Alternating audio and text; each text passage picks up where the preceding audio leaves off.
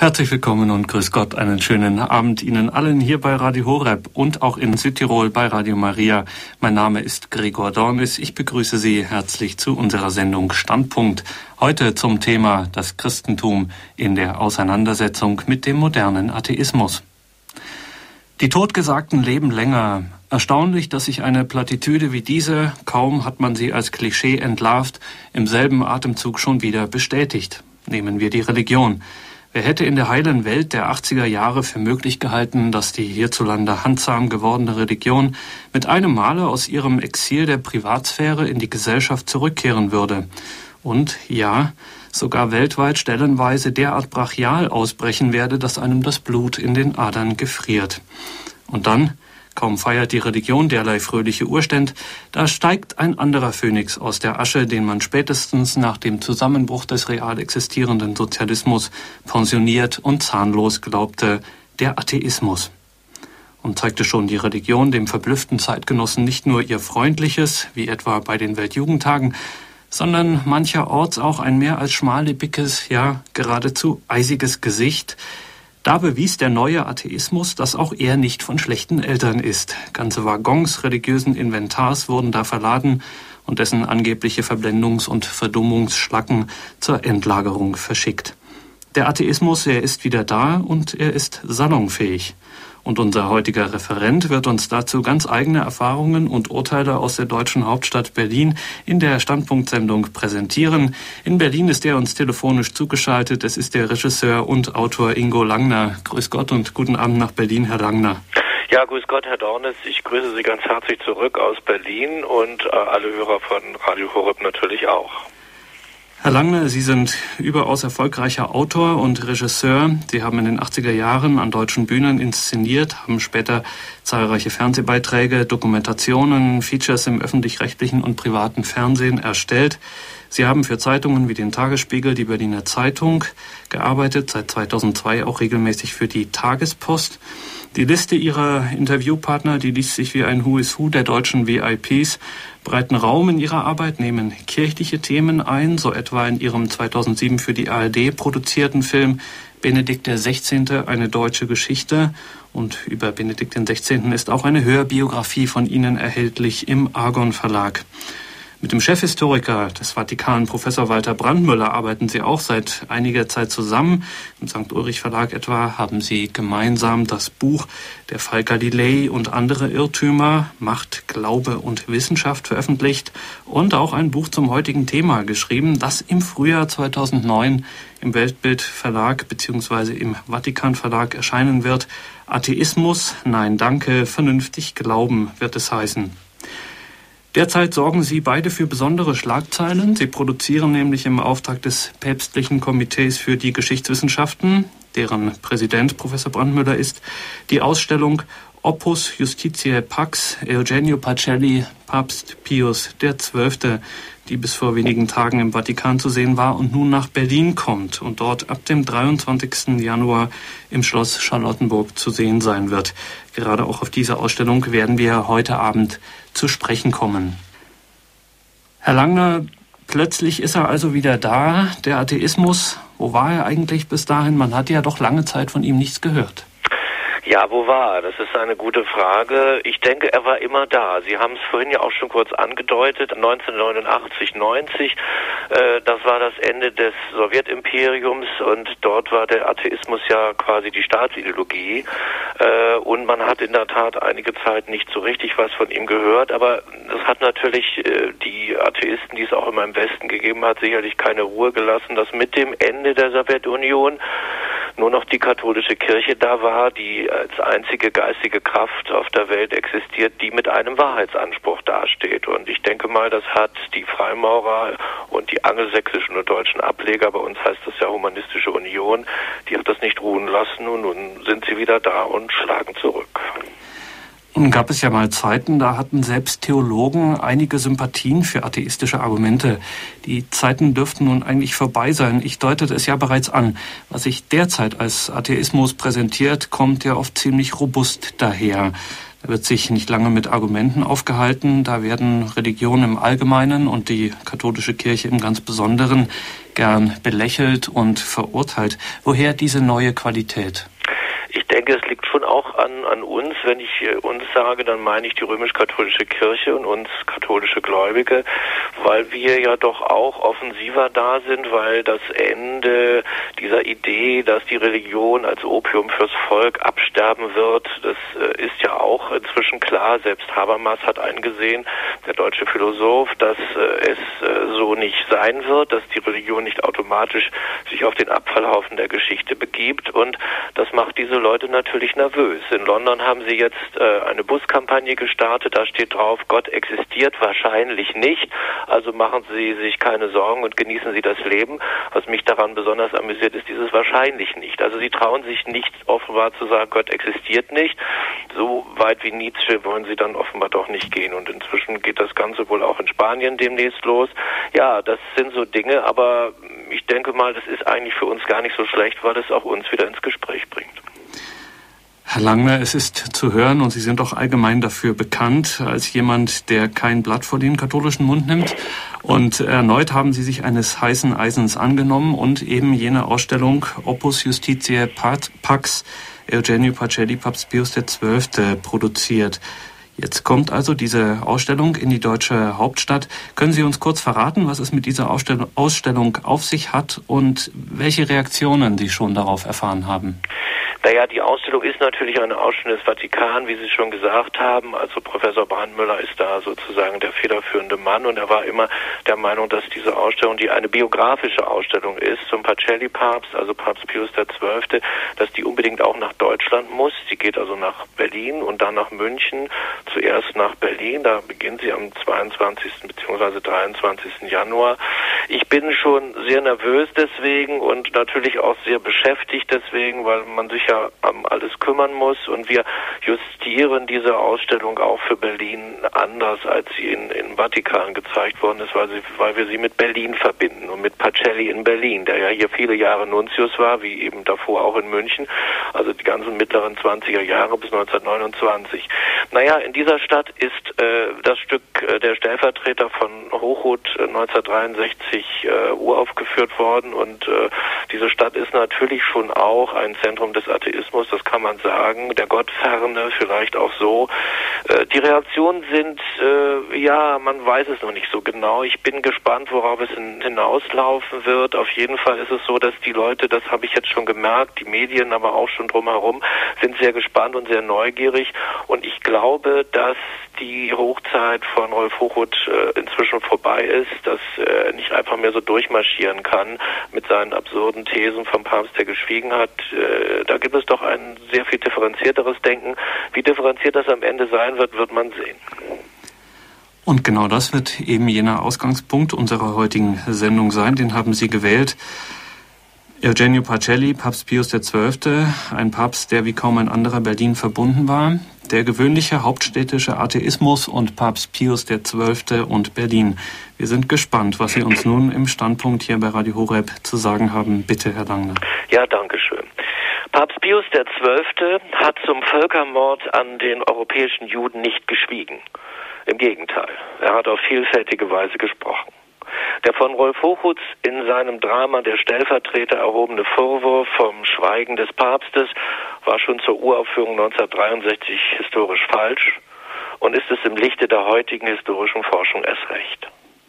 Wer mit diesen Sätzen auf den Lippen die Berliner Quartiere der Atheisten und ahnungslosen Säkularen durchstreift, der wird nicht als Aufklärer begrüßt, sondern als Tor belächelt, beschimpft oder sogar verachtet. Denn von einer sachlichen Aufklärung in der Causa Pacelli möchte man in diesen Kreisen nichts wissen. Diese Berliner Faustregel tritt, trifft auch auf jene zu, die sich mit einigem Recht zu den Gebildeten zählen. Jene, die sich nach langen inneren Kämpfen aus dem Maoismus herausgefunden haben und heute, sagen wir, als Publizisten und Studienräte ihr Geld verdienen, scheuen vor den verwegensten Argumenten nicht zurück, wenn sie streitbaren Katholiken begegnen. Für sie, denen der Marxismus einst eine unanfechtbare Wahrheit gewesen ist, ist die historische Wahrheit in Sachen Pacelli erst mit der vollständigen Öffnung der vatikanischen Geheimarchive bis in die Gegenwart hinein ermittelbar. Und man kann sein Jahresgehalt darauf wetten, dass sie auch nach dieser vollständigen Öffnung der Archive den Verdacht haben werden, dass die katholische Kurie wichtige, unliebsame Informationen hat verschwinden lassen. Dass sich antikatholischer Furor als wohlmeinende Sympathie tarnt, ist eine bereits von Rolf Hochhuth geübte Scharlatanerie. Bekanntlich hat der seinen Stellvertreter dreist Pater Maximilian Kolbe und Prälat Bernhard Lichtenberg gewidmet.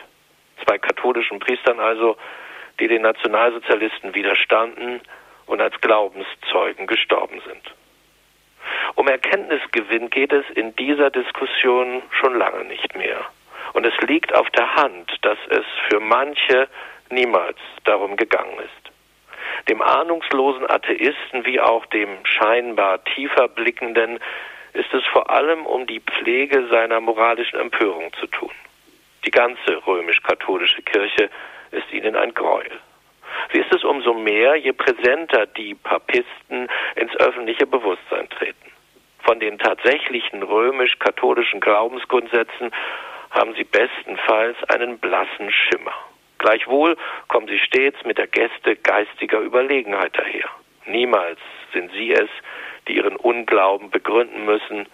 Immer wird der Glaubende vor die Gerichtsschranke gezerrt.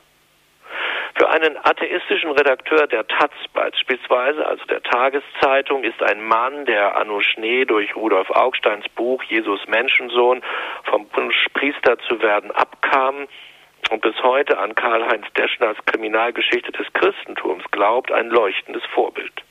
In den Augen dieses Tatzlers sind Katholiken schrecklich rückständige Leute, sie nehmen die Bibel wörtlich, beten Heilige an und halten die Evolutionstheorie für Ketzerei. Dieses absurde Zerrbild wird radiert, wo immer es geht. Für solch sogenannte kritische Zeitgenossen ist ein gläubiger Katholik in Berlin naturgemäß ein aus der Art geschlagenes Wesen. Man stellt ihn sich sonntags einsam kniend in seiner Kirchenbank vor, flankiert nur von einer Handvoll uralter Weiblein. Wer so kühn ist, von gut gefüllten katholischen Kirchen in Berlin zu erzählen, denn die gibt es durchaus, äh, dann kann das nur eine wohlfeile Propagandalüge sein. Die Spielart des Berliner Atheisten kennen ihre Heroen der Aufklärung gut.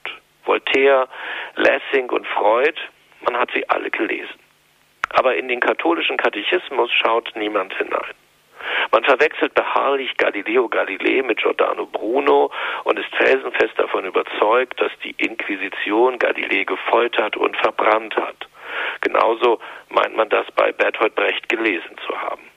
Ihr Held ist der arme Giordano Bruno, den sie für einen Vorreiter der modernen Wissenschaft halten, von dessen Ideen über ein ewiges spirituelles Universum man allerdings auch keine Ahnung hat. Neuerdings wird von ihnen Gott sogar wegen der Sintflut angeklagt und wortreich die Vernichtung von Sodom und Gomorra bedauert. Überhaupt, in atheistischen Augen ist der Monotheismus ein verhängnisvoller Irrweg. Dünnbrettbohrer wie Richard Dawkins werden in Berlin gerne zu Meisterdenkern hochstilisiert. Diese aktuelle Wiedergeburt des Gotteshasses aus dem Geist einer kühl kalkulierenden Marktwirtschaft liefert offensichtlich genau jenen Stoff, den vom weltweiten Wiedererwachen der Katholizität Entnervte so dringend brauchen. Während denkende Ungläubige wie Jürgen Habermas inzwischen erkannt haben, dass Religion eine menschliche Grundkonstante ist und absolut nichts mit mangelnder Aufklärung zu tun hat, weigert sich der gewöhnliche Atheist standhaft, dieser ihn existenziell in Frage stellenden Realität ins Gesicht zu schauen. Er sieht in Köln eine Million junger Menschen einem deutschen Papst zujubeln, zur Beichte gehen, Gottesdienst feiern und denkt dabei nur an Präservative. Er erlebt den Triumphzug desselben Mannes in Bayern und sieht nur eine Medienshow. Er hört von Benedikts des 16. Regensburger Rede über Vernunft und Glauben doch was in seinem Kopf hängen bleibt, sind antipäpstliche Proteste in der islamischen Welt. Er blättert in Josef Ratzingers Jesusbuch und ist verblüfft darüber, dass ein Papst noch an Gott glaubt. Denn, so die krude atheistische Logik, wer in der katholischen Hierarchie ganz nach oben gekommen ist, muss zwangsläufig ein gottloser Karrierist sein. Mancher ist aus der Kirche ausgetreten, weil er als Schuljunge die Entstehung der Arten von Charles Darwin gelesen hat. Sein neuer Rosenkranz ist seitdem Darwins natürliche Selektion. Für ihn ist die Essenz der zehn Gebote schlicht ein Teil unseres genetischen Codes. Schließlich sind auch Affen nett zueinander. Werte brauchen keinen Gott. So lautet sein humanistisches Credo. Denn Werte entwickeln sich historisch mit dem Fortschritt der Gesellschaft. Angeblich jedenfalls. So gesehen ist das Alte Testament bloß ein Stück Literatur, das mit seinem angeblich rachsüchtigen und unbarmherzigen Gott zu den jugendgefährdenden Schriften gehört. Um keinen Preis der Welt möchte der gewöhnliche Atheist ein Geschöpf Gottes sein. Lieber ist er Biomasse für ein egoistisches Gen. Was Einstein über die Äquivalenz von Energie und Materie sagt, bringt ihn von seinem scheinbar wissenschaftlich gestützten Weg nicht ab. Auch Max Planck und die Quantenphysik können seinen Unglauben nicht erschüttern. Glaube und Wissenschaft sind für ihn auf immer da feindliche Brüder irgendein rationales Argument gegen das Katholische findet er immer mal. Es ist die AIDS-Seuche in Afrika, mal die Abtreibungs-, mal die Frauenfrage und manchmal ein vorlauter Bischof. Meist aber nervt ihn die angeblich lustfeindliche katholische Kirche an sich. Wie schon bei den Denkern der französischen Revolution gehören Libertinage und Gottesfeindschaft auch beim gewöhnlichen Atheisten zusammen wie Hure und Freier. Bei Lichte besehen ist es fast immer die sexuelle Frage, die ihn umtreibt. Der in Berlin vom regierenden Bürgermeister beschirmte sogenannte Christopher Street Day ist des atheistischen Hedonisten liebstes Kind. Hier ist der Mensch, hier kann er sein. In diesem neopaganen Umzug leben die antiken Saturnalien wieder auf. Sie sind in der Bundeshauptstadt so sehr Alltag geworden, dass selbst die oft zitierte Witwe aus Wilmersdorf mit leuchtenden Augen am Straßenrand steht, um sich von schrillen Tunden umgarnen zu lassen. Eine Fronleichnamsprozession gilt dagegen als absurder Anachronismus. Es stachelt geradezu an, wenn Katholiken unter Absingen frommer Lieder durch Berlins Mitte ziehen und aggressiv wird gefragt, ob Religion nicht eigentlich Privatsache sei. Wem die Katholiken dort von einer Monstranz umhüllt folgen, ist ahnungslosen säkularen Hekuba und geht sie nichts an. Nichtsdestotrotz sind sie stolz darauf, aufgeklärt und ohne Vorurteile zu sein. Dieses Selbstbildnis ist ihr ein und alles und wird Gassi geführt, wo immer es geht. Immerhin, jenseits des 20. Jahrhunderts schwimmt der gewöhnliche Atheist nicht mehr im Blut, sondern glücklicherweise nur noch in mehr tiefen Vorurteilen über die römisch-katholische Kirche. Oft trägt er ein wie in Bernstein verschlossenes, negatives, religiöses Jugenderlebnis mit sich herum. Zwar hat er sich im Laufe der letzten Jahrzehnte mehrfach gehäutet, aus Barrikadenstürmer und Roter Zora sind Literaturagenten und Werbefachleute geworden. Und jene Kinder der 60er Jahre, die vorgestern noch für Attac oder Greenpeace trommelten, haben Karriere in einem Bundesministerium gemacht. Doch dieses gewisse Etwas im Bernstein ist unverändert geblieben und auf Katholisches reagiert es wie radioaktives Material auf den Geigerzähler und macht Tick. Meist entpuppt sich als Ursache für das vermeintliche Trauma ein simpler Zusammenprall zwischen einer priesterlichen Autorität und einem zornigen jungen Menschen. Wie schon in den sozialistischen Wohngemeinschaften werden auch in der Generation Nutella solche Geschichtchen zu großartigen Befreiungsakten hochstilisiert. Gleich den ewig wiedergekäuten Kriegserlebnissen der Altvorderen kramen auch die ganz gewöhnlichen Atheisten ihren Sprung über den Rubikon ins Licht der Aufklärung immer wieder hervor. Gewöhnliche Säkulare stellen ihr atheistisches Urerlebnis deswegen niemals in Frage, weil gerade daran das individuelle Selbstbildnis hängt wie meandernd, gebrochen oder verquast auch immer, es ist ihr Leben. Es sind ihre einst bei Coca-Cola und Marx oder bei Atomkraft Nein Danke ertrotzten Ideale. Atheismus ist Glaubensersatz für Sozialismus, Ökoromantik oder irgendeine andere verflossene Utopie. Fällt er, dann fällt alles. Und wer erträgt das schon jenseits der 40? So viel zur aktuellen Bestandsaufnahme im säkularen und atheistischen Berlin. Dass in dieser ganz besonderen deutschen Stadt nicht immer so gedacht wurde, wird im eigens für die Berliner Station konzipierten Teil der Ausstellung Opus Justitiae Pax Eugenio Pacelli, Papst Pius XII. ausführlich dokumentiert. Sie war vom 4. November 2008 bis zum 6. Januar 2009 im Vatikan gezeigt und kommt vom 23. Januar bis zum 7. März in den neuen Flügel von Schloss Charlottenburg nach Berlin. Anschließend wird sie ab Mitte März in München zu sehen sein.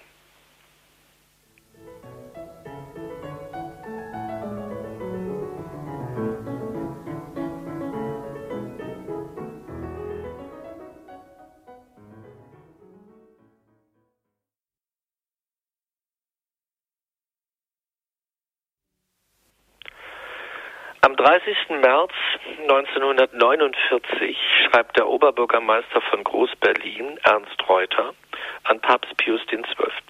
Ich zitiere. Namens des Magistrats von Groß-Berlin beehre ich mich, Eurer Heiligkeit, aus Anlass Ihres 50-jährigen Priesterjubiläums, die herzlichsten Glückwünsche zu übermitteln. Eingedenk der großen Verdienste, die Eure Heiligkeit sich bereits in der Zeit von 1920 bis 1929 als Nuntius des päpstlichen Stuhls und als Doyen des diplomatischen Kurs in Berlin erworben haben, hat der Magistrat von Groß-Berlin beschlossen, eine der repräsentativen Straßen der Stadt nach dem Namen ihrer Familie zu benennen. Es ist hierfür die Cäcilienallee in Berlin-Dahlem in Aussicht genommen worden, in der sich zurzeit das hiesige bischöfliche Ordinariat der katholischen Kirche befindet. Hiermit soll gleichzeitig die enge Verbundenheit zum Ausdruck gebracht werden, die zwischen ihnen und dem deutschen Volk sowie insbesondere zur deutschen Kultur bestanden hat und die während der vergangenen schicksalsschweren Jahre bis in die Gegenwart hinein immer wieder mit großer Herzlichkeit von eurer Heiligkeit betont worden ist in der Hoffnung, dass es eurer Heiligkeit beschieden sein möge, noch während vieler Jahre ihr hohes Amt zum Wohle der gesamten Menschheit und zur Erhaltung der christlichen Kultur des Abendlandes auszuüben, verbleibe ich mit dem Ausdruck der ausgezeichnetsten Hochachtung als eurer Heiligkeit ehrerbietig ergebener Ernst Reuter. Diese Zeilen aus der Feder eines bedeutenden Sozialdemokraten, dessen Appell während der Blockade Berlins von 48 bis 49 an die Weltgemeinschaft Westberlin nicht den Sowjets auszuliefern unvergesslich ist, ihr Völker der Welt, schaut auf diese Stadt, das waren damals Reuters Worte, wirken heute wie eine Botschaft aus einer anderen Welt. Reuter, der 1918 als Lenins Volkskommissar in die Wolgadeutsche Republik entsandt worden war, sich jedoch nach seiner Rückkehr nach Deutschland vom Bolschewismus abwandte und Demokrat wurde, Reuter, den die Nationalsozialisten 1933 in einem KZ internierten, der dann jedoch in die Türkei emigrieren konnte, dieser Ernst Reuter wusste, wovon er sprach, als er im März 1949 wo man im von der Roten Armee abgeriegelten freien Teil der Stadt nur dank der alliierten Luftbrücke überleben konnte, an Papst Pius XII. den oben zitierten Brief schrieb und dessen Verbundenheit mit dem deutschen Volke betont. Es wäre wünschenswert, wenn Reuters Initiative, einer der repräsentativen Straßen der Stadt den Namen Pacelli-Allee zu geben, im öffentlichen Bewusstsein Berlins noch eine Rolle spielte. Vier Jahre nach Kriegsende und auch noch in den Jahren danach stand Reuter mit seiner uneingeschränkt positiven Haltung zu Pius XII. nicht allein. Als der Pacelli-Papst am 9. Oktober 1958 in Castel Gandolfo starb, nannte ihn der seit 1957 amtierende regierende Bürgermeister Willy Brandt, SPD, in seinem Kondolenztelegramm einen aufrichtigen Freund Berlins und ordnete an, alle öffentlichen Gebäude sind am heutigen Tag und am Beisetzungstag, das war der 13. Oktober 1958, halbmast geflaggt. Und Senatspräsident Willy Henneberg, ebenfalls SPD, wies in der Sitzung des Abgeordnetenhauses am Todestag des Heiligen Vaters darauf hin, dass der Papst noch kürzlich der Stadt Berlin und seiner Bevölkerung sein herzlichstes Gedenken übermittelt hat. Berlins katholischer Bischof Julius Döpfner fand am 10. Oktober 1958 in der Berliner Abendschau des Senders Freies Berlin diese Worte. Ich zitiere Pius XII. und Berlin. Kein Papst war je mit unserer Stadt so verbunden wie der hohe Heimgegangene dieser vergangenen Nacht. Wie viele Erinnerungen aus seiner Berliner Zeit mögen in diesen Tagen ausgetauscht werden. Man denkt an sein unvergessliches, wahrhaft hohe priesterliches Auftreten bei Feierstunden der Kirche und in katholischen Vereinen. Wie oft habe ich schon gehört von dem schmerzlich triumphalen Abschied am Anhalter Bahnhof. Diplomaten erwähnen immer wieder die Sonderstellung seiner großen und dabei ganz priesterlichen Persönlichkeit in ihren Reihen. Von all dem kann ich nicht aus eigenem Erleben berichten, doch ich habe die tiefe Liebe dieses Papstes zu Berlin erlebt bei meiner Ernennung zum Bischof dieser Diözese und in einer ungewöhnlich langen Audienz. Die Lage Berlins, die Situation und Nöte der Gläubigen in beiden Teilen des Bistums und unseres geteilten deutschen Vaterlandes waren ihm bedrückende und brennende Sorge. Immer wieder haben wir erfahren, wie er eintrat für unser Volk, und auf dem Berliner Katholikentag vor wenigen Wochen war sein väterlich warmes und klares Wort der geistige Höhepunkt dieser gnadenvollen Wallfahrt. Für wahr, wenn heute die verantwortlichen Männer des öffentlichen Lebens ihre Anteilnahme aussprachen und die öffentlichen Gebäude von Berlin Trauerbeflaggung trugen, dann ist das eine von uns dankbar vermerkte Antwort auf die Liebe des Heimgegangenen zu Berlin und unserem Volk. Wir Katholiken haben darüber hinaus Familientrauer. Wir haben unseren Vater verloren. Wenn wir ihn heiliger Vater nennen, dann tun wir das wegen der Heiligkeit seines Amtes. Er durfte als Stellvertreter Jesu Christi in übernatürlicher Vaterschaft Gnade und Wahrheit ausspenden inmitten der pilgernden Kirche. Gerade bei ihm aber war die Transparenz, die Durchsichtigkeit zu Gott hin ungewöhnlich deutlich. Wer Pius den Zwölften am Altar im Gebet sah, wer erlebte, wie er den Segen erteilte oder sein Wort hörte, der spürte geradezu greifbar, wie er in tiefer Demut weitergab, was er selbst von oben erhalten hatte so wollen wir Gott danken, dass er uns einen solchen obersten Hirten und geistlichen Vater schenkte und ihm in kindlicher Liebe das Geleit unserer Fürbitte geben, dass er nun eingehen darf in die Ruhe und den Frieden des Herrn. Doch heute trauern in Berlin auch viele andere mit uns, den Katholiken. Es war für mich ein Trost in der Trauer, dass ich heute früh als erstes Wort der Teilnahme einen Brief von Bischof Dibelius erhielt, der mit so guten Worten von der wahrhaft geistlichen Persönlichkeit Pius XII. sprach. Die Persönlichkeit Pius XII. und sein Wirken griffen weit über die Kirche hinaus. Zu all den Fragen und Möglichkeiten der heutigen Zeit hat er Worte gefunden und Wege gezeigt, die wahrhaft weiterführen. Wo er Not sah, half er. Wo er Freiheit und Recht der Menschen bedroht wusste, erhob er sofort, mutig und mit tiefer Einsicht seine Stimme. Ob nun Politiker, Philosophen, Wirtschaftler oder Künstler zu ihm kamen, gleich viel, welcher Anschauung sie waren. Alle erlebten sie einen selten großen Menschen und erhielten ein Wort, das in die Tiefe ging. Pius XII. hat erwiesen, dass das Wort Gottes auch in den verwickelten Fragen der Gegenwart Antwort und Licht spendet und dass die Kirche gerade in einer Zeit der Gewissensknechtung und Vermassung Lebensprinzip der Gesellschaft sein kann, ja sein muss. Berlin hat eine Straße, die den Namen des Nuntius Pacelli trägt. Es sei ein bleibendes Zeichen dafür, dass Pius XII. zu den Großen zählt, die durch Berlins Geschichte gingen. Uns allen aber sei dieses irdische Sterben eines Summus Pontifex, des höchsten Bischofs und Brückenbauers der Kirche zu Gott hin, Anruf dass wir unsere Zeit mit ihren Nöten und Aufgaben von Gott her sehen und in Gottes Kraft meistern. Soweit das Zitat von Döpfner. Auch auf der Seite der Reformation war Papst Pius XII. weit mehr als eine nur aus rein diplomatischen Gründen respektierte Persönlichkeit.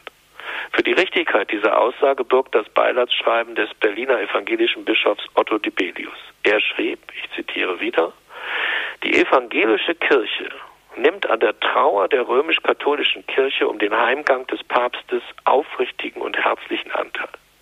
Jeder, der einmal Gelegenheit gehabt hat, mit dem heimgegangenen Papst persönlich zu sprechen, hat einen tiefen Eindruck von der vergeistigten und wahrhaft geistlichen Persönlichkeit dieses Mannes mitgenommen. Und dass ihm das Schicksal Deutschlands ein besonderes Herzensanliegen gewesen ist, hat er oftmals öffentlich bekundet.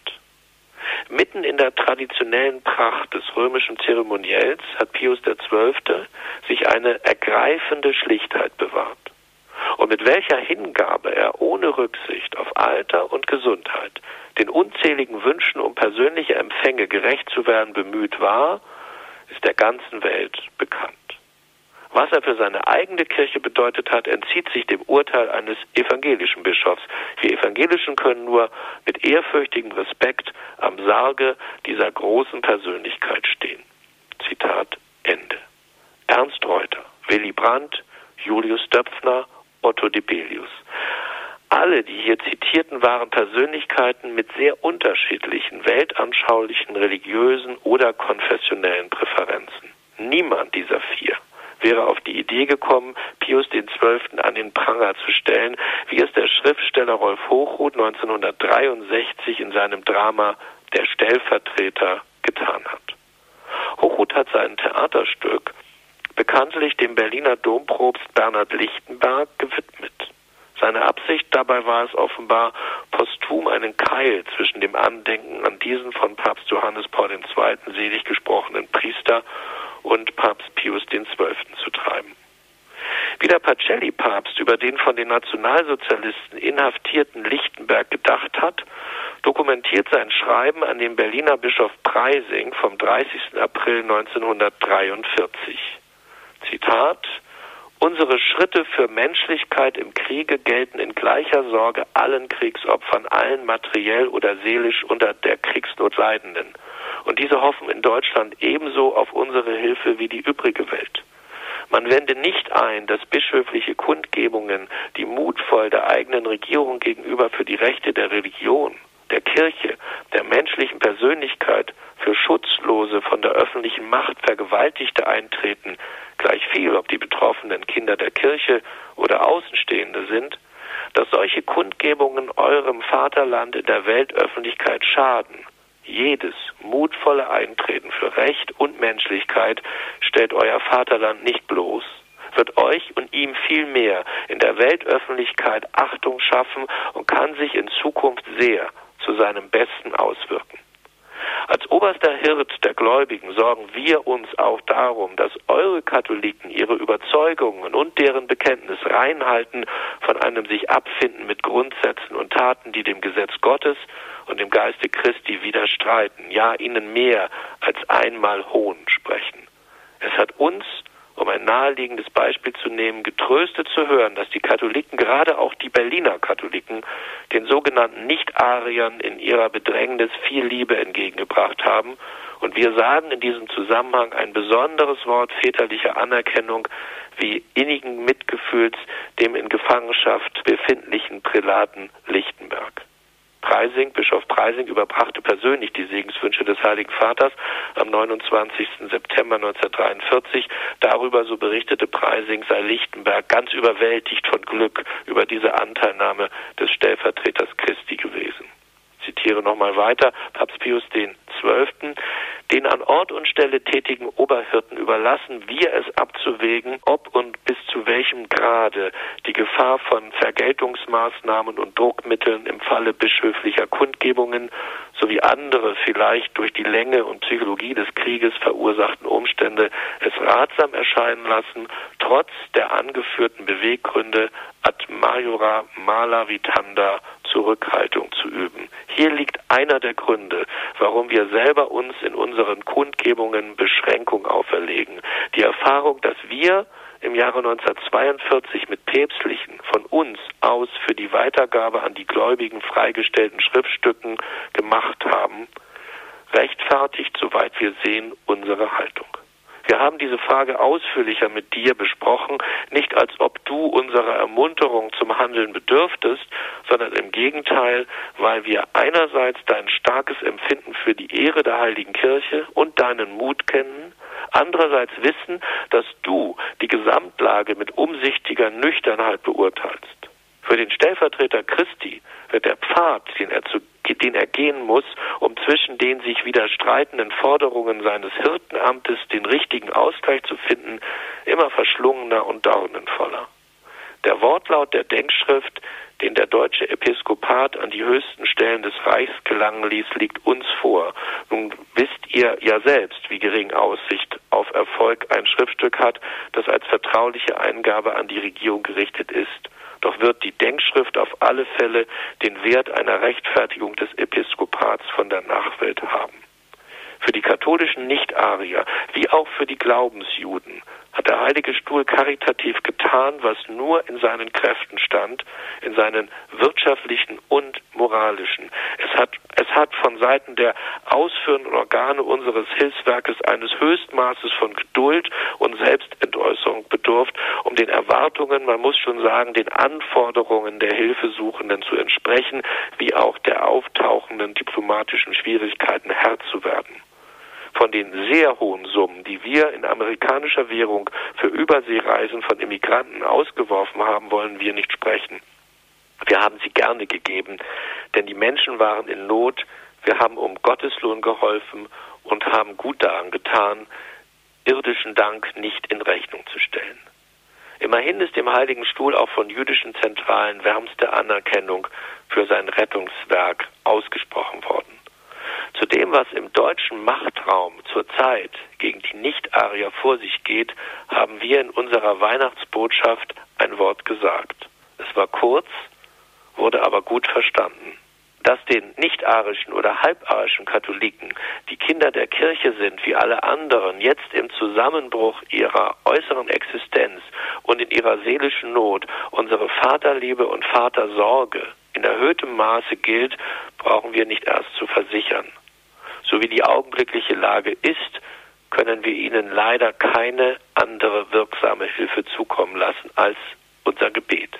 Wir sind aber entschlossen, je nachdem, was die Umstände erheischen oder erlauben, von neuem unsere Stimme zu erheben. Soweit das lange Zitat von Papst Pius XII., das wohl sehr eindeutig ist. Als im Februar 1963 der Theaterregisseur Erwin Piscator Hochhuts Stellvertreter an einem Theater am Berliner Kurfürstdamm durch radikale Kürzungen und mit dem fraglosen Talent eines altgedienten Propagandisten der kommunistischen Sache zu einem Welterfolg machte, suggerierte derselbe Piscator in seinem Vorwort zur im Rowold Verlag erschienenen Buchausgabe des Textes, dass in Hochhuts Drama ausschließlich die historische Wahrheit zur Sprache kommt. Nach der Ostberliner Premiere am Deutschen Theater schrieb der DDR-Kritiker Hans-Joachim Kühners unter der Überschrift Dokumente bestätigen, Hochhut hat Recht, in der SED-Parteizeitung Neues Deutschland, ich zitiere, was vom Autor Hochhut angestrebt wird, ist die Auseinandersetzung mit dem politisch reaktionären Klerikalismus, mit der verhängnisvollen antibolschewistischen und antikommunistischen Konzeption. Exakt das ist der Kern des Hochhutsdramas. Deshalb wurde es auch im gesamten roten Machtbereich regelmäßig an den Theatern aufgeführt. Ein solches Geschenk aus den Händen eines Westautoren wollte man sich im Ostblock nicht entgehen lassen. Was die Kommunisten am Stellvertreter begeisterte, bringt Kühners auf den Punkt, wenn er in Hochhuts Stellvertreter einen Protest gegen die im Grunde unchristliche antibolschewistische Haltung des Vatikans erkennt. In dieser Formulierung kommt unverhüllt zum Ausdruck, dass sich Kommunisten stets für die wahren Humanisten gehalten haben und ihre Ideologie für den einzigen Weg zum weltweiten Menschheitsglück überhaupt. Vor diesem Hintergrund ist Antikommunismus dann naturgemäß das Menschheitsverbrechen schlechthin und muss bis aufs Blut bekämpft werden. Genau das haben die Kommunisten an der Macht zu allen Zeiten getan.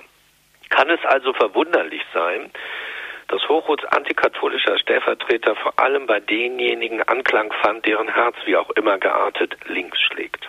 Im Februar 1963 also nur anderthalb Jahre nach dem Bau der Berliner Mauer, war das in Westberlin noch nicht so viele. Aber im Laufe der 60er Jahre fand die Idee des Kommunismus unter der revoltierenden Jugend der Stadt immer mehr Anhänger. Ein antikommunistischer Papst war in deren Augen bestenfalls ein Fossil. Der Zwillingsbruder der westlichen Vorliebe für die sogenannten kommunistischen Ideale ist oft genug ein überschwänglicher und gleichzeitig blinder Moralismus. Hochhuts Theatertrick, sich einen Papst auszudenken, der in einer Schicksalsstunde des jüdischen Volkes so viel übermenschlichen Einfluss hat, dass ein einziges Wort von ihm den Holocaust hätte zwangsläufig stoppen müssen, hat offenbar ungezählte, nach Gerechtigkeit lechzende Seelen in seinen Bann geschlagen. Darum haben viele, für die der nationalsozialistische Völkermord an sechs Millionen europäischen Juden ein verabscheuenswürdiges Menschheitsverbrechen ist, schon einmal diesen Traum geträumt. Nachdem die ersten Nachrichten über Hitlers Vernichtungslager im Vatikan eintreffen, betritt Papst Pius XII. den Mittelbalkon des Petersdoms und klagt in bewegenden Worten die Nazi-Verbrechen an. Zur selben Stunde lauscht Adolf Hitler der Direktübertragung des Papstprotestes. Dann kämpft er eine Nacht lang mit seinem Dämon, stoppt am nächsten Morgen die Endlösung der Judenfrage und ist vom Saulus zum Paulus geläutert. Das ist ein schöner Traum, gewiss. Aber mit der Realität des totalitären tausendjährigen Reiches hat er absolut nichts zu tun. Dessen Wirklichkeit war, wie eigentlich jeder historisch einigermaßen Unterrichtete wissen musste, eine ganz andere. Auch Rolf Fuchut hätte das schon 1963 wissen müssen und in einem Gespräch mit dem Spiegel im April desselben Jahres wird er auch mehrfach nach seinem Geschichtsbild gefragt musste Pius XII. bei seinem lauten Protest nicht um die zahlreichen Juden fürchten, die in den Klöstern in und um Rom Zuflucht gefunden hatten, möchte man beispielsweise vom Spiegel wissen. Hochhuts Antwort darauf war, Zitat, ich glaube nicht, dass die SS die Klöster gestürmt hätte. Hitler war nicht der Amokläufer um jeden Preis, zu dem man ihn heute macht. Nach dieser unglaublichen Aussage wird deutlich, warum ausgerechnet dieses Interview in den antikatholischen Chroniken zur Causa Pius XII. keine Aufnahme fand. Gibt Hochhut hier doch einen allzu tiefen Einblick in sein Denksystem. Wie sich vermeintliche katholische Stimmen gegen Pius XII. seinerzeit in Berlin zur Wehr setzten, macht der folgende offene Brief deutlich von Margarete Sommer vom 23. März 1963. Sehr geehrter Herr Piscator, wegen meiner Krankheit habe ich das Stück Hochhuts der Stellvertreter erst verspätet sehen können und bin auch erst heute in der Lage, nachstehende Zeilen an Sie zu richten. Ich muss aufs Schärfste protestieren gegen den Missbrauch meines Namens in Ihrer Programmzeitschrift zum Stück. Sie zitieren mich gewissermaßen als Kronzeugin für Hochhuts These, dass die nationalsozialistischen Machthaber zurückschreckten, sobald ihnen der gesamte Klerus oder die Kirche gemeinsam gegenübertraten. Zur Unterstreichung bedienen sie sich eines Berichtes des Petrusblattes, in dem meine Ausführungen bei einem Forum der Jüdischen Volkshochschule Berlin über meine Tätigkeit als Leiterin des Hilfswerks beim bischöflichen Ordinariat des Bischofs Graf von Preising berichtet werden. Meine damaligen Äußerungen, die einen ganz anderen Sinngehalt haben als die Thesen des Herrn Hochhuth, werden hier in nahezu demagogischer Weise zitiert.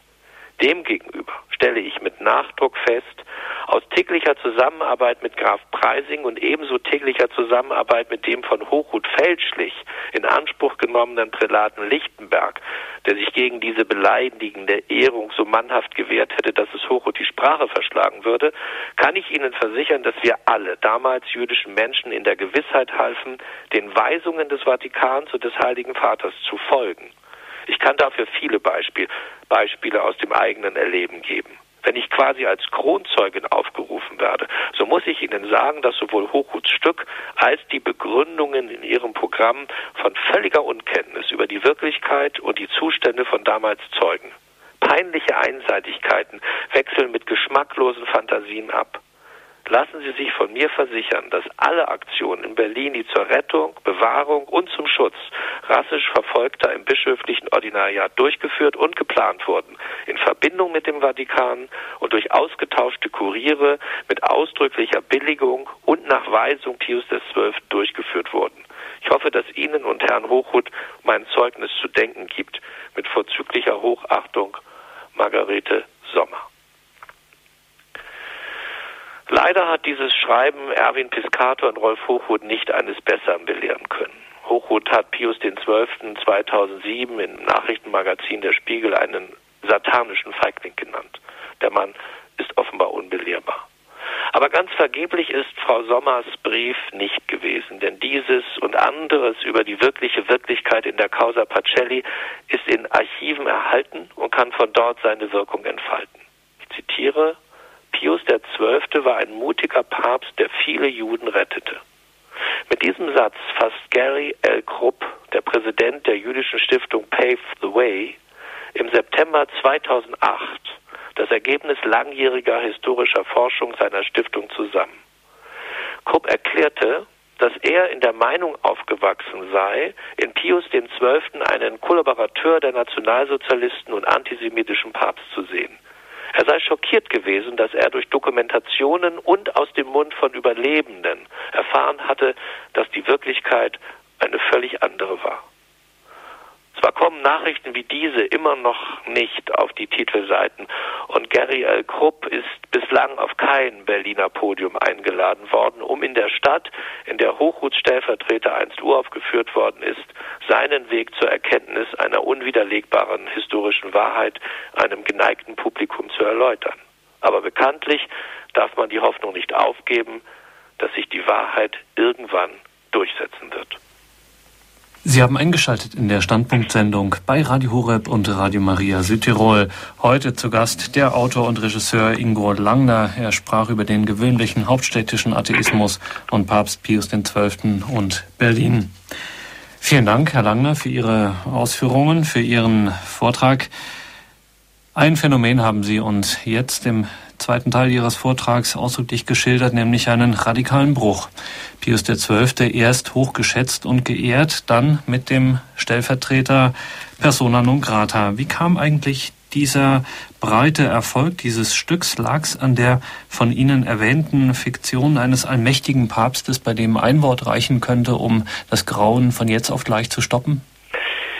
Das ist eine sehr gute und sehr interessante Frage, die sich äh, kurz vielleicht nicht beantworten lässt. Oder ich will es versuchen. Also ich denke mal, es ist so. Es gab 1963 in Berlin, wie, wie schon in den Jahren, Jahrzehnten vorher, natürlich auch immer etwas so wie Antikatholizismus. Das waren aber viele, viele Argumente, die ich sag's mal so, nicht stubenrein waren, die vielleicht mehr auf der Ebene des Stammtisches waren die man öffentlich nicht unbedingt immer so sagen konnte. Ja, äh, da war die Rede von der vierten Kolonne, die der Vatikan in Deutschland ist und sowas alles. Und mit dieser Hochhut-Geschichte, also das heißt mit der mit der mit der Idee, dass der Papst Pius XII. das schlimmste Verbrechen der Menschheit hätte mit einem einzigen Auftritt beenden können, äh, war das alles, was nicht stubenrein war, sozusagen beiseite gewischt und man konnte jetzt mit einem scheinbar unglaublich starken Argument gegen die katholische Kirche vorgehen und Punkte machen. Ich glaube, das ist im, im Prinzip das Erfolgsgeheimnis. Herr Langner, uns geht es ja heute auch um den Atheismus und wir leben ja eigentlich in Zeiten, in denen wir äh, den Atheismus erleben als einen vorzugsweise objektiven. Das heißt, es ist, wird sich um Objektivität, um vorurteilsfreie Meinungsbildung geäußert. Eben gerade haben wir dieses Beispiel mit der Einschätzung Pius XII. Erlebt. Das scheint doch eigentlich in vielen atheistischen Argumenten äh, strukturell wiederzukehren. Man geht einem gewissen Vorurteil in die Falle. Ja, natürlich.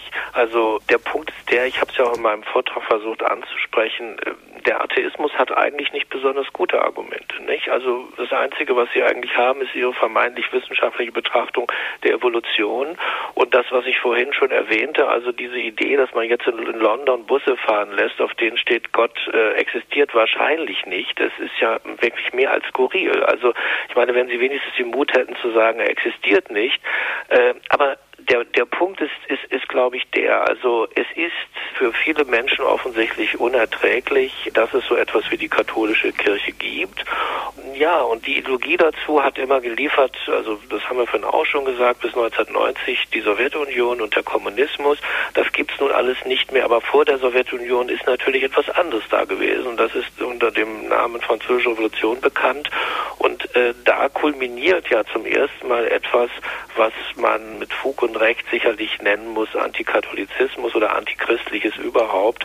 Und äh, dort ist der Rauch des Satans sozusagen zum ersten Mal ganz deutlich sichtbar geworden mit der großen Vernichtung der, äh, der katholischen Kirche, mit der Ausmordung von Priestern.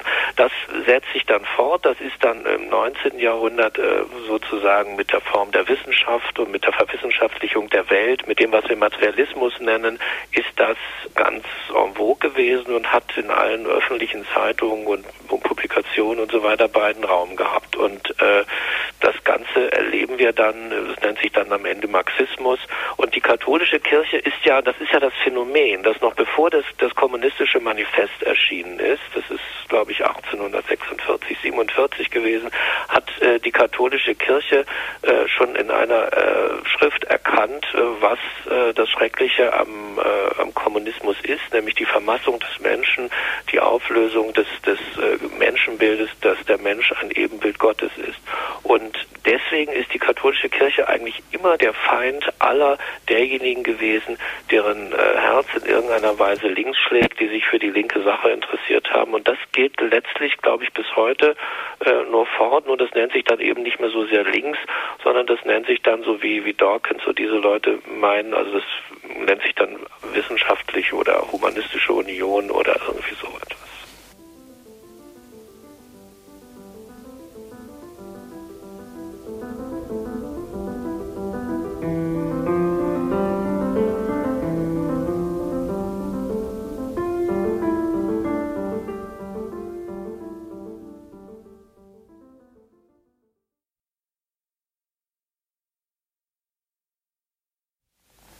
Standpunkt bei Radio Horeb. Wir sprechen über das Christentum und die Auseinandersetzung mit dem modernen Atheismus. Und die Telefone klingeln bereits heiß. Ein erster Anruf hat uns erreicht. Herr Hager aus Radolfzell. Grüß Gott ja, guten Abend. Guten Abend, Sie Herren. Ich bin heute erschrocken über eine Sendung, die ich im Radio gehört habe. Und zwar ging es da auch darum, da hätte ich also mal die Frage, äh, dass immer wieder auch gesagt wurde, dass der Mensch Gott erschaffen habe. Das wird zurückgeführt auch auf Feuerbach. Ich kenne da vielleicht die Philosophen etwas zu wenig. Auch äh, Goethe hat eine ähnliche Äußerung gemacht. Würden Sie das auch äh, eine, als eine Form des Atheismus bezeichnen? Und äh, ja, das ist ja also doch die Paradiesesgeschichte lässt sozusagen grüßen, nicht? Wenn man sich vorstellt, dass der Mensch, wenn er sich Gott denkt, dass er ja dann sozusagen auch selber äh, sich diesen Gott vorstellt, wie er äh, über diesen Gott mehr oder weniger sogar bestimmen oder herrschen kann. Vielen Dank, Herr Hager. Ja, ja Herr Langner, was machen wir mit ja, dem Problem? Äh, gerne, also schönen Dank für diese, diese kluge Frage. Ähm, ja, ich denke, Sie haben vollkommen recht. Also es ist, glaube ich, das Urding, das Urproblem. Nicht? Ich denke auch, dass man es vielleicht sogar, ich bin kein Theologe, aber äh, es erinnert mich auch an den, den allerersten Anfang, die Paradiesgeschichte. Äh, der Mensch will wie Gott sein. Das ist natürlich der Punkt. Und äh, natürlich hat er sich im Laufe seiner, seiner langen Geschichte äh, selber auch ganz viele Götter geschnitzt, ob sie nur nun die sie nun Zeus hießen oder wie auch immer. Und das taucht natürlich bei den bei den modernen Atheisten immer wieder auch. Also äh, Feuerbach ist, ist ein richtiges Stichwort gewesen, denke ich. Äh, und das geht bis heute. Also es gibt jetzt äh, Gehirnforscher, die meinen nun herausgefunden zu haben, dass es irgendwo in unserem Gehirn irgendeinen Lappen gibt, äh, der praktisch äh, ja äh, genetisch oder wie auch immer entstanden uns zum Glauben bringt. Ja, das Lustige ist ja für mich, äh, dass ich sage, na gut, also wenn es denn so ist, wie kommt denn, wie, wie kommt denn dieses Stück Gehirn, das uns glauben lässt, in unser Gehirn? Das ist ja interessanterweise eine Frage, die dann gar nicht gestellt wird, sondern für diese Leute ist es einfach ein Beweis dafür, äh, dass es Gott nicht gibt. Und äh, ich denke immer umgekehrt wird natürlich ein Schuh draus, da werden mir die meisten Hörer von Radio Horeb zu, zu, zustimmen. Und ja, also um Ihre Frage kurz und knapp zu beantworten, Sie haben recht, also diese Idee, dass der Mensch sich Gott selber geschaffen hat, ist sozusagen Kernbestand des Atheismus, war es immer schon und ist es heute in wissenschaftlicher Verkleidung auch noch. Ein weiterer Anrufer hat uns erreicht. Aus München ist es Herr Kellner. Grüß Gott. Ja, grüß Gott, guten Abend. Ich, äh, jetzt ist, glaube ich, schon angeklungen. Ich habe jetzt auch keine Frage, sondern, äh, wenn Sie erlauben, der, die Sache mit dem Heiligen Vater ist natürlich genauso, wie Sie es beschreiben, aber mir, ich habe mich sehr, also positiv aufgeregt, dass Sie endlich mal jemand diesen furchtbaren Zeitgeist, Atheismus nenne ich das mal, äh, diesen modernen, der also eben ohne Hintergrundwissen natürlich funktioniert, von jedem runtergebetet wird, der nichts, der, der nicht einmal lesen und schreiben kann wahrscheinlich. Ähm, also das hat mir sehr gut getan sagen. Das ist also wirklich ein, ein und es, das, also es passiert eigentlich noch viel zu wenig. Ich, ich will damit sagen, ähm, die, äh, also man, es, hat, es ist eigentlich heuchlerisch, wenn man das, das, den Verlust der Werte oder dass die nicht mehr gelebt werden. Also ich, habe beruflich ein bisschen mit, mit Kindern zu tun gehabt. Wenn die nie, wenn, wenn, wenn man dafür Schwierigkeiten hat, die wieder zu, zu beleben, dann muss man sich nicht beklagen, wenn man natürlich den Glauben aufgibt. Also, das ist ganz klar. Danke, Herr Kellner, für Ihren Anruf. Herr mhm. Langner, möchten Sie dazu noch ein, etwas kommentieren? Ja, äh, ich, es ist ja ein Anruf aus München, nicht? Ich sitze ja nun hier in Berlin. Ähm, äh, vielleicht ist es da noch ein bisschen anders, aber wahrscheinlich auch nicht so sehr. Also ich lese natürlich auch in den Zeitungen, dass selbst die CSU sich in den letzten Jahren immer mehr von, von Dingen verabschiedet hat, für die, von denen man von der Spree aus gesehen immer noch dachte, das sind Selbstverständlichkeiten. Ne? Das ist eine, ist eine, ist eine klare Sache, aber das sind natürlich jetzt politische Fragen. Vielleicht sollten wir da nicht so drauf eingehen. Äh, auf jeden Fall freue ich mich natürlich darüber, dass äh, unsere Sendung, soweit sie jetzt so also gelaufen ist, offenbar einen gewissen Anklang findet. Danke nochmals, Herr Kellner, für Ihren Anruf. Ja, was machen wir denn jetzt, Herr Langner? Also wenn wir jetzt ähm, als Otto-Normalchristen rausgehen und ähm, uns solchen Argumenten begegnen, wie stellen wir uns denn da auf? Ziehen wir uns lieber zurück? Gehen wir, gehen wir in die Offensive? Offensive gehen. Also mein ganzer Vortrag ist ja eine einzige Offensive gewesen und äh, das ist auch etwas, was ich hier in Berlin seit äh, ja seit zehn Jahren ungefähr auch in der Form praktiziere und und und mache. Das äh, ist so und meine Erfahrung ist damit eigentlich eine sehr positive. Also äh, für mich ist es eigentlich so gewesen. Ich habe beobachtet in meinem meinem unmittelbaren und auch weiteren Umfeld hier in der Stadt, das relativ groß ist. Ich bin relativ gut vernetzt hier in dieser Stadt. Äh, ganz entscheidend ist es, ist, glaube ich, gewesen der Tod von Johannes Paul II. und äh, wie das damals in den in den Jahr auch über die Medien gekommen sind. Also bis zu diesem Tod war ich in dieser Stadt äh, so für viele Leute so etwas wie ein Exot. Ja, der macht ja ganz gute Sachen, der schreibt ganz anständige äh, Artikel und macht ganz ordentliche Filme und hat von Theater und Literatur und Kunst auch ein bisschen Ahnung. Aber was er da mit diesem Katholizismus hat, also ist so ein bisschen skurril. Ne? Also das ist so diese diese Grundhaltung gewesen, so ein bisschen von oben herab oder auch nicht nur ein bisschen, sondern ganz schön äh, so. Und dann dann kam dieses dieses Sterben und dieses auch dieses öffentliche Sterben und das war ganz verrückt. Plötzlich haben sich viele Leute dafür interessiert, schauten dem zu und dann gab es dann natürlich immer so Worte, die sie nicht verstanden haben, Pallium zum Beispiel oder so. Dann bin ich also gefragt worden, du sag mal, du bist doch katholisch, also was ist denn nun eigentlich ein Pallium? Und äh, dann konnte ich das glücklicherweise erklären und auch noch ein paar andere Geschichten. Was, was war denn das jetzt auch dann bei der Amtseinführung von Benedikt? Wie, was ist das da mit diesem Fischerring und was, was ist denn das eigentlich für Geschichten? Also es war schon plötzlich ein großes Interesse daran, dafür da und aus dem Exoten, Klammer auf, vielleicht auch aus dem katholischen Narren Ingo Langner, wurde plötzlich so etwas wie ein Experte für diese, für diese Dinge. Man konnte ihn Fachfragen stellen und äh, er hat diese Fachfragen auch beantwortet. Naja, und das war eigentlich mein Glück, möchte ich mal sagen, denn äh, man, wenn man vom, vom, vom Narren zum Experten gemacht worden ist, dann ist es natürlich jetzt schwer, wieder in den alten Zustand des Narren zurückzufallen. Und es ist auch nicht passiert. Also ich habe eigentlich gemerkt, dass in dieser Stadt ein zunehmendes großes Interesse dafür da ist. Und äh, jetzt merke ich es auch ganz deutlich im Kontext äh, mit der Ausstellung Papst Pius XII., dass mit einmal aus allen möglichen Ecken kommen dann Leute und sagen, ja du, ich bin ja eigentlich auch katholisch getauft. Wir müssen ja wissen, dass wir in dieser Stadt nun auch sehr, sehr viele Leute aus dem haben, was der alte Westberliner immer noch Westdeutschland nennt. Nicht? Also für uns sind ja alle Bayern und Rheinländer und Westfalen und Norddeutsche sind ja alle Westdeutsche. Das ist ja äh, noch so das alte Westberlin. Die Ostdeutschen gab es ja nicht, also gab es also praktisch ja nur Westdeutsche. Man hatte Besuch aus Westdeutschland, also dem ist das so geschuldet. Und äh, ist wahrscheinlich auch nicht so bekannt, dass also seit 1990 sind 1,7 Millionen Menschen, wir haben glaube ich 3,6 oder 3,5 Millionen Einwohner, sind 1,7 Millionen Menschen aus Berlin weggegangen und 1,7 Millionen Menschen dazugekommen. Es ist eine unglaubliche Veränderung in dieser Stadt passiert, die an, dem, an der Grundstimmung der Stadt nichts geändert hat. Das ist ja immer das alte Phänomen, dass Städte offenbar so etwas wie eine Grundstimmung haben. München und Köln und Stuttgart und Hamburg, die bleiben sich immer irgendwie gleich, auch wenn ganz andere Menschen da wohnen. Und Berlin, mit Berlin ist es natürlich ganz besonders so. Und natürlich gibt es äh, viele Menschen, früher waren es ja die Schlesier, die hier katholisch waren und die das Katholische mit, mitgebracht haben. Meine Vorfahren kommen auch aus Schlesien, also das ist das Schlesische bei mir natürlich auch. Aber es ist äh, es ist natürlich auch viel viel äh, aus dem aus Bayern und aus dem vor allen Dingen natürlich aus dem Rheinland äh, sind da und äh, die beleben das Klima dieser Stadt und viele haben dann ihren Glauben über die Jahre so verloren und so. Das ist ja auch so, dass es in Köln so ist und auch in München so ist und auch sonst wo.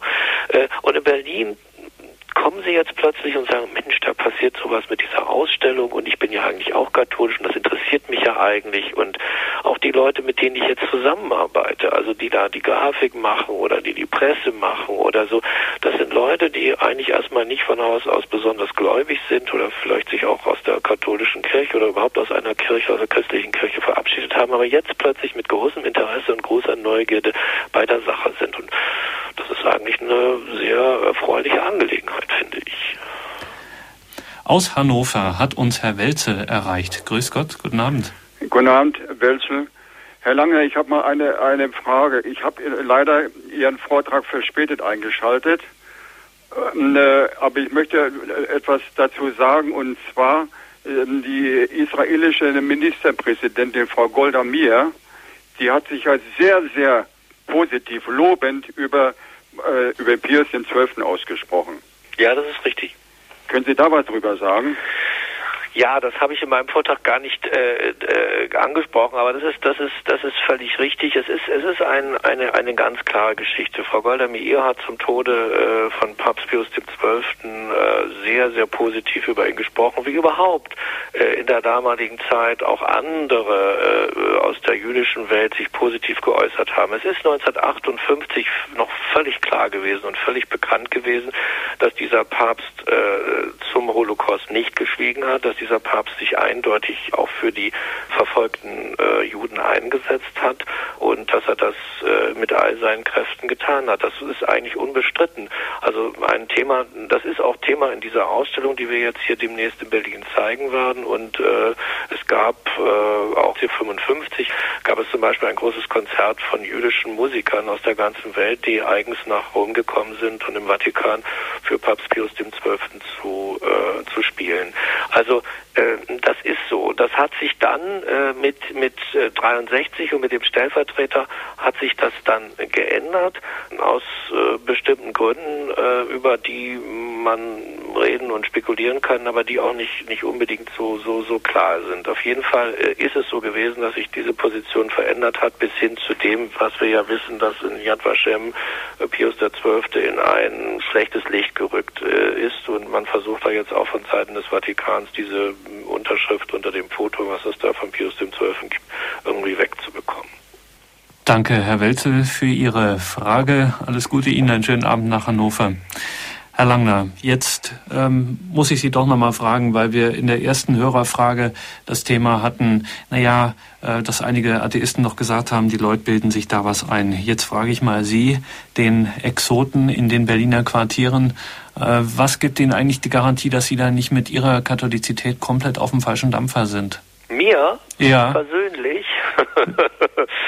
Äh, das ist ja eine Frage, die ich von Radio Horeb nicht erwartet hätte, muss ich ehrlich sagen. Ich spiele jetzt mal den Advocatus ja, Diaboli. Ja, das habe ich, das habe ich jetzt gerade gerade auch schon verstanden.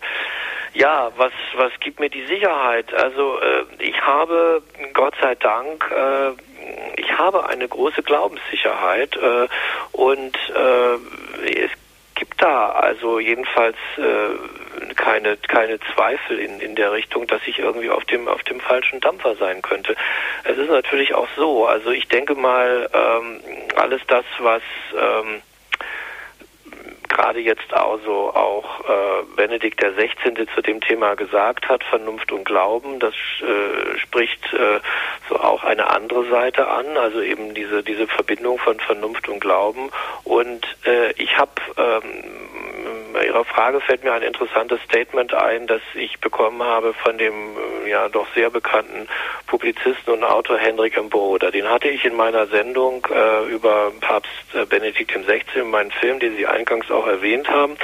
Äh, und da ist er begeistert. Bruder ist also Jude und säkularer Jude, wie er sich selber nennt, also kein besonders gläubiger Mensch, aber doch einer, der nichts gegen die katholische Kirche hat, weil er selber auch mit einer Katholikin verheiratet ist, was die wenigsten wissen, die in Augsburg lebt, wenn er sich ja meistens hier in Berlin tummelt. Also eine etwas äh, ungewöhnliche Geschichte, aber trotzdem sehr interessant. Und äh, was den fasziniert, was Broder faszinierte, war, dass Papst äh, Benedikt XVI. mal zu einer bekannten italienischen äh, Autorin, die inzwischen gestorben ist, äh, Frau Filacci, äh, gesagt hat, die ihm erzählt hat, dass sie nicht glauben kann, tun Sie doch so, als würden Sie glauben. Ja, und schauen Sie mal, was dann passiert. Und ich denke, das ist äh, etwas ganz Wichtiges. Also wenn man, wenn man, äh, in, man, man kann natürlich nicht alleine glauben. Das ist, glaube ich, ein Punkt, der äh, in den, in den, vielleicht auch in den Folgen von 68 und auch von dem, was da in unserer katholischen Kirche passiert ist, äh, leider äh, so etwas da ist, dass man sagt, ja, ich kann das ja auch alles alleine und so weiter. Ich denke, wenn man, wenn man regelmäßig betet, äh, was ich tue, äh, jeden Tag, morgens und abends und mittags das Angelus, wenn man mindestens sonntags in die Kirche geht, was ich tue natürlich äh, und ab und an versuche ich es auch in der Woche zu schaffen, dann ist man natürlich eingebunden in, in etwas und äh, das, was jetzt, äh, wie Sie sagen, auf dem falschen Dampfer sein und so weiter.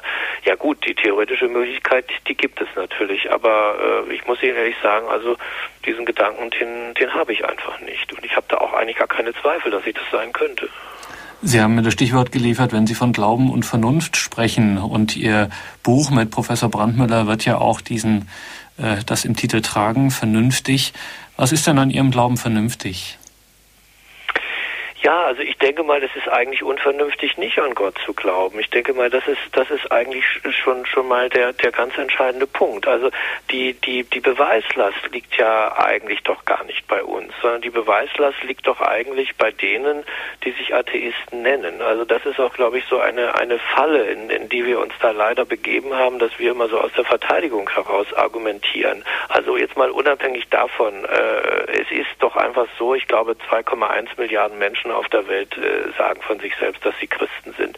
Dann gibt es irgendwie, glaube ich, nochmal 1,1 Milliarden äh, Is Islam und dann kommen noch die Hindis dazu und dann kommen in gewisser Weise ja auch gläubige Menschen, die Buddhisten dazu.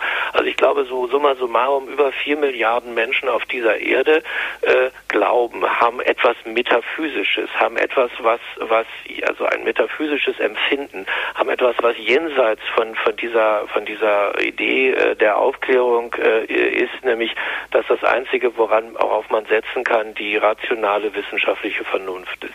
Die ja nebenbei, diese Idee ist ja nebenbei auch so etwas wie ein Glauben. Diese Menschen glauben ja, dass äh, sie allein mit der Ratio zurechtkommen können. Und ich denke, äh, das äh, ist da der Gründertum. Und ich meine Art und Weise, auch damit umzugehen, ist natürlich auch immer wieder Versuch, der Versuch, und ich glaube, das ist ganz wichtig, ich denke auch nicht nur in Berlin, sondern vielleicht generell in Deutschland und generell für uns Katholiken, die wir wollen, dass wir mit anderen Nichtgläubigen uns auseinandersetzen, also eigentlich das tun, was wir immer noch Missionen nennen. Und da bin ich sehr dafür, dass wir das tun dass wir uns nicht äh, sozusagen aus der Defensive heraus argumentieren, sondern dass wir aus, aus der Offensive heraus argumentieren und dass wir vielleicht einfach mal so einen Satz in die Runde geben und sagen, zu glauben ist vernünftig und äh, nicht zu glauben ist unvernünftig äh, und dann einfach mal schauen, wie die andere Seite argumentiert.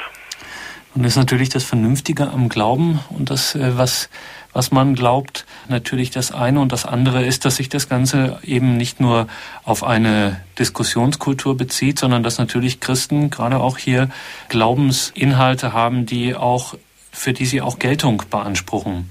Und ganz besonders brisant wird das, wir haben es auch in Ihrem Vortrag gehört, bei Fragen, die die Moral betreffen. Leben wir ja eigentlich in einer Gesellschaft, die sich demokratisch nennt und deren Grundprinzip von Demokratie, das ist ja nicht so direkt Mehrheitsherrschaft, wie man immer so glaubt, sondern ja eigentlich Kontrolle.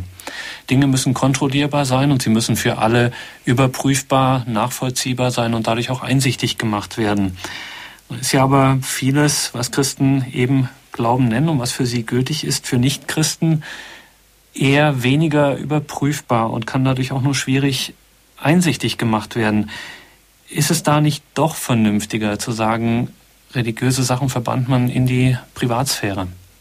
Also ich bin, mal jetzt von, vom Ausgangspunkt Ihrer Frage angeht, also ich bin schon der Meinung, dass wir in einer demokratischen Gesellschaft leben. Ja, ich denke, äh, dass es äh, sehr in Ordnung ist, äh, diese Gesellschaft, die wir nach dem Zweiten Weltkrieg hier als Bundesrepublik Deutschland aufgebaut haben und die es auch in dieser veränderten Form mit, mit dem Ende der DDR auch immer noch gibt. Also da habe ich eigentlich gar keinen Zweifel, dass wir in einer Demokratie leben. Der Punkt ist ja nur ein anderer. Also diese Fragen, die mit Mehrheiten entschieden werden müssen und können und die mit Kompromissen entschieden werden, natürlich, das gehört in einer Demokratie dazu. Ähm, da gibt es sehr, sehr viele und darüber muss man sich auch streiten. Aber es gibt natürlich äh, eine, eine ganz andere Geschichte und das ist etwas, was man als, äh, als Natürliches und als Gegebenes an, annehmen muss, was sich, was jenseits von Mehrheitsfragen äh, natürlich da ist. Also das heißt also beispielsweise eben für mich eine ganz, eine ganz zentrale Frage, bin ich Ebenbild äh, Gottes oder, oder bin ich das nicht? Und ähm, das ist zum Beispiel für mich ein, ein ganz zentraler Punkt, über den ich auch oft mit, mit äh, Glaubensfernen oder auch Atheisten oder Säkularen auch oft diskutiert habe. Also dieser Punkt der der Menschenrechte, der für diese Leute ja wahnsinnig wichtig ist. Menschenrechte, das ist ja eine ganz, ganz zentrale Aussage auch innerhalb dieser säkularen Argumentationslinie und äh, und der äh, die französische Revolution und der Kontrakt sozial und und so weiter. Diese diese ganzen Geschichten. Das heißt, man sagt so: Wir haben beschlossen, äh, dass jeder Mensch die gleichen Rechte hat äh, und äh, und und dass er dass er eben dass es eben so etwas wie wie unveräußerliche Menschenrechte gibt. Das ist ja keine schlechte Sache. Nur der Punkt ist doch der, dass das einfach zu kurz greift, ja, und dass es auch unvernünftig ist, um da anzusetzen, äh, so zu argumentieren. Denn wenn es eine Mehrheitsentscheidung gegeben hat, die diese diese Menschenrechte sozusagen als unveräußerlich benannt hat, wenn Menschen das sagen, dann kann es natürlich auch von Menschen wieder verändert werden, was wir ja äh, 1933 in diesem Land erlebt haben. Da hat man ja gesagt, okay, für eine bestimmte äh, Gruppe von Menschen gelten die Menschenrechte einfach nicht mehr. Ja, das waren, das waren die, das waren die Juden, das waren die, das waren die Zigeuner, das waren die geistlich äh, behinderten Menschen. Ja, Euthanasie ist da das Stichwort. Für die galt das dann nicht mehr. Das heißt also, wenn man da ansetzt und sagt, das ist, das ist Mehrheits, äh, von Mehrheiten zu entscheiden, dann kann es natürlich jederzeit Mehrheiten geben, die das Gegenteil tun. Und das tun sie ja jetzt auch gerade, wenn wir das äh, ins Auge fassen, was wir, äh, was die Gesellschaft so, so Abtreibung nennt und was wir, was wir als Katholiken nennen, also das, äh, das ungeborene Leben zu töten. Das heißt, also Menschen zu töten. So, das ist der Punkt. Und wenn man dagegen argumentiert und sagt, so, also ich habe deshalb meine Menschenrechte, ich bin deshalb unangreifbar in, in meinem Sein und in meinem Wesen für andere, weil ich ein Ebenbild Gottes bin. Und das ist überhaupt nicht zu diskutieren sozusagen. Das ist eigentlich das äh, Entscheidende für mich und das Allerwichtigste, weil es sich damit menschlichen Kategorien und auch eben so etwas wie, wie, der, wie einer Demokratie und Mehrheitsentscheidung entzieht. Und ich denke, das ist eine relativ vernünftige Argumentation. Äh, und äh, wenn man da die Gelegenheit hat, äh, das mit Säkularen ernsthaft zu diskutieren, so ist zumindest meine Erfahrung, da wird äh, der eine oder andere schon auch sehr nachdenklich. Das hört sich eigentlich danach an, nach einer großen Chance, auch gerade für Christen, sich auch wirklich intensiver auch mit den eigentlichen, mit ihren eigenen ureigensten Inhalten eigentlich nochmal zu befassen. Also eine große Chance eigentlich zu einer Selbstreflexion. Es scheint ja auch in der Kirchengeschichte oft so gewesen zu sein, dass die Zeiten äußerer und innerer Anfechtungen immer auch Zeiten waren, wo man, wo sich Christen, wo sich die Kirche auf ihre Kerninhalte auch nochmal neu besonnen hat, das Ganze nochmal neu durchgeordnet hat. Ja, das ist, das ist ganz, ganz richtig, was Sie sagen. Und das ist meiner Ansicht nach auch der springende Punkt. Also äh, ich meine, äh, ich habe das in dem Vortrag kurz angedeutet. Äh, mit den mit den zehn Geboten, die sozusagen irgendwie genetische Menschen angeblich sein sein können, also die Werte oder die Dinge, die über die über den Dekalog irgendwie äh, einfach mal in der Welt sind. Äh, das ist das kann man natürlich so so so äh, so, so diskutieren. Aber äh, ich meine, im Prinzip ist es ja so, ist, wir als katholische Kirche sind wir ja kein Verein zur Verbesserung der der Moral. Also das ist ja eigentlich nicht wirklich unsere Aufgabe, sondern äh, unsere Aufgabe ist doch eigentlich das, äh, wenn man jetzt nochmal, wenn ich mal wieder auf diesen Bus komme, der da in London gerade herumfährt und sagt, Gott gibt es wahrscheinlich nicht, Sie brauchen sich keine Sorgen mehr zu machen.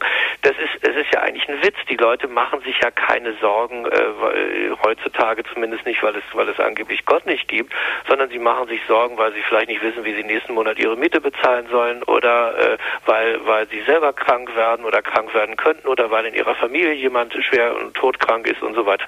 Deswegen machen sich ja viele Leute, auch Säkulare, natürlich massiv Sorgen und nicht so sehr, weil es vielleicht angeblich Gott nicht mehr gibt. Also das ist eigentlich schon etwas sehr Seltsames. Aber worauf ich eigentlich hinaus will, ist doch das.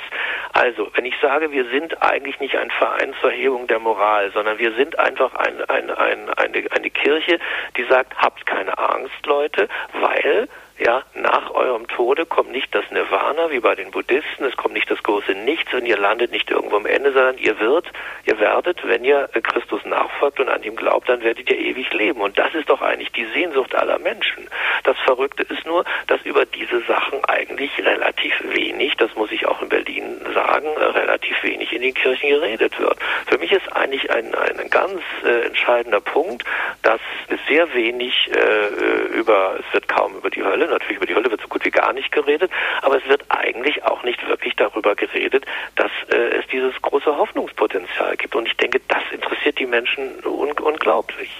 Und äh, nebenbei gesagt, interessieren sie sich auch neuerdings wie, wieder für die Hölle. Also im, im, Laufe dieses Jahres wird es auf Arte eine Sendung geben, äh, die sich ein ganzer Themenabend, der sich mit dem Thema Hölle beschäftigt. Ich bin ganz, ganz verblüfft. Ich habe neulich für, für einen, einen Filmemacher ein langes Interview, einen sehr atheistischen und sehr säkularen Filmemacher, der äh, mich stundenlang befragt hat zum Thema Hölle, dass der alles dazu wissen wollte und äh, ganz froh war, dass er endlich mal auf einen Katholiken traf, der äh, da nicht ausgewichen ist und, und, und gesagt hat, ja, ich weiß gar nicht so mit der Hölle, das ist vielleicht auch alles gar nicht so richtig, sondern der ihm da versucht hat, äh, klar Rede und Antwort zu stehen, ausgehend davon, was, äh, was in unserem Katechismus auch dazu steht.